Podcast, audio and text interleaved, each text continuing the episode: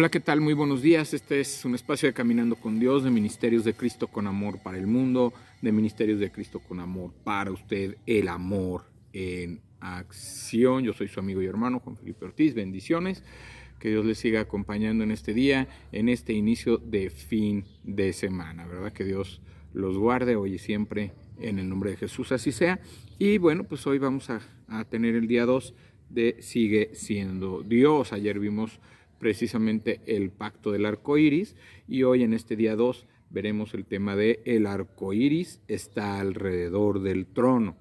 Ahora, antes, pues quiero invitarlos, ¿verdad?, a que eh, se suscriban a mi canal de YouTube de Ministerios de Cristo con Amor para el Mundo, ahí también a mi página de Facebook, Ministerios de Cristo. Dele like, comparta y este suscríbase por medio de las notificaciones de la campanita para que reciba cada vez que hay una publicación, usted reciba las notificaciones para que pueda estar al pendiente y pueda estar edificándose junto con su familia y con los demás. Bueno, Dios les siga bendiciendo, les siga acompañando. Vamos a dar inicio a este devocional y también recordarles, ¿verdad?, que estamos en Google Podcast y también estamos en Spotify en, todo lo que es este, esta cápsula que usted puede ver, también la puede escuchar por estos medios. Iniciemos. El arco iris está alrededor del trono. En Apocalipsis podemos leer que el arco iris está en el trono. Un dato curioso es que un rey se sentaba en el trono, no en cualquier momento, sino en el momento que iba a gobernar. Al momento de ejecutar su poder, de dar órdenes, de gobernar el rey tenía que estar sentado en el trono.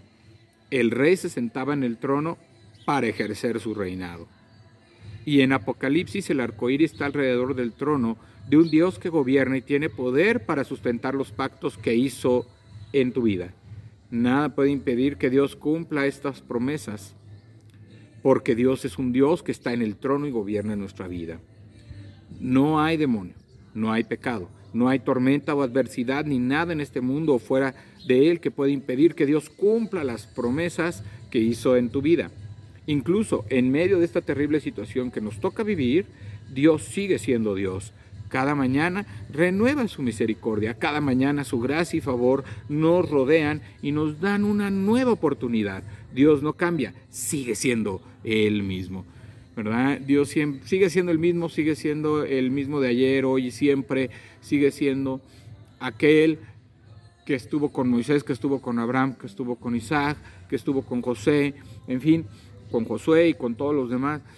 Es aquel que envió a su Hijo para que usted y yo podamos ser salvos, para que usted podamos creer que Jesucristo, ¿verdad?, nos da vida eterna y que podamos tener una relación con Dios por medio de Jesucristo nuestro Señor, Dios nuestro.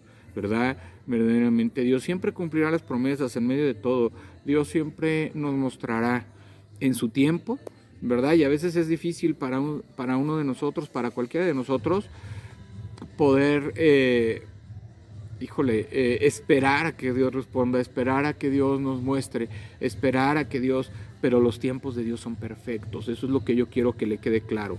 Los tiempos de Dios son perfectos, son buenos, su misericordia es para siempre y siempre estará al pendiente de usted, de su familia, de sus necesidades. Cuando usted le obedece, cuando usted le entrega su corazón, cuando usted verdaderamente es humilde y se deja cambiar y transformar por la obra redentora de nuestro Señor Jesucristo, usted va a obtener esas promesas, porque las promesas son para los hijos, no para aquellos que no son sus hijos, ¿verdad? Dios te puede atraer la atención por medio de un milagro para que tú la aceptes, para que tú cambies, para que tú puedas ser transformado, pero, pero solamente las promesas son para aquellos que han decidido que Dios sea su Padre y eh, que ha decidido que usted sea y ser hijo de Dios. Es decir, haberse arrepentido de sus pecados, haber entregado su vida y entonces recibir a Jesucristo y confesarlo como su único Señor y Salvador de su vida.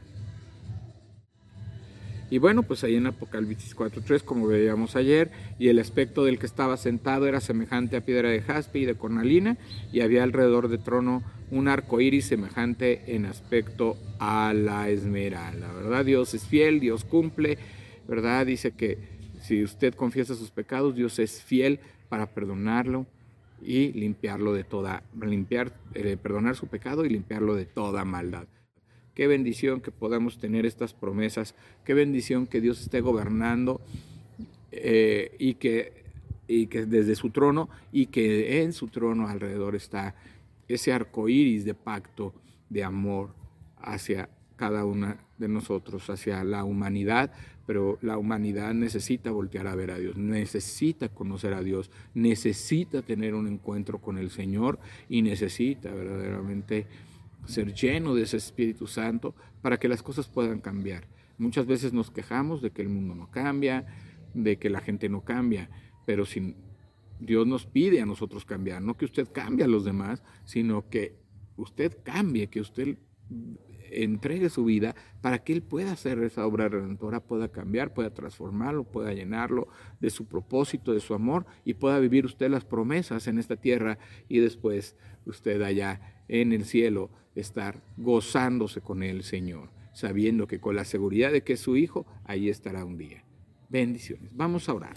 Señor Dios Padre Santo, Padre eterno que estás en el cielo, en la tierra y en todo lugar, te damos gracias, Señor, por esta mañana que son nuevas tus misericordias. Gracias porque gobiernas nuestra vida. Gracias porque tú gobiernas desde tu trono.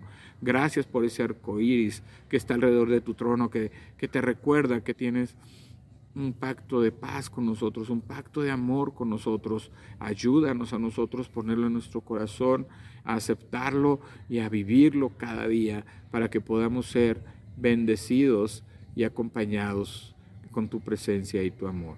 Que todos aquellos que no te conocen puedan venir a ti, Señor, puedan puedas enviarnos para hablarles y que puedan conocerte, puedan arrepentirse y tener una vida en Cristo, una vida en amor, una vida en Dios, una vida de esperanza y de fe y de fortaleza. Todo esto te lo pedimos, te damos gracias en esta mañana que nos has hecho vivir esta promesa de que eh, tus misericordias son nuevas cada día. Gracias Señor, ayúdanos si si hemos pecado contra ti, perdónanos Señor, quita esa maldad de nuestro corazón, pero también Señor, si tenemos alguna necesidad espiritual, económica, de trabajo, psicológica y emocional, tú sé con nosotros en todo tiempo y ayúdanos a reconocer que te necesitamos para la honra y gloria de tu nombre. Te lo pedimos en el nombre de Jesús. Amén. Bueno, este fue un espacio de Caminando con Dios, de Ministerios de Cristo con Amor para el Mundo, de Ministerios de Cristo con Amor para usted. El amor en acción. Yo soy su amigo y hermano Juan Felipe Ortiz. Se despide, le bendice y que tenga un buen inicio de fin de semana. Bendiciones y un abrazo.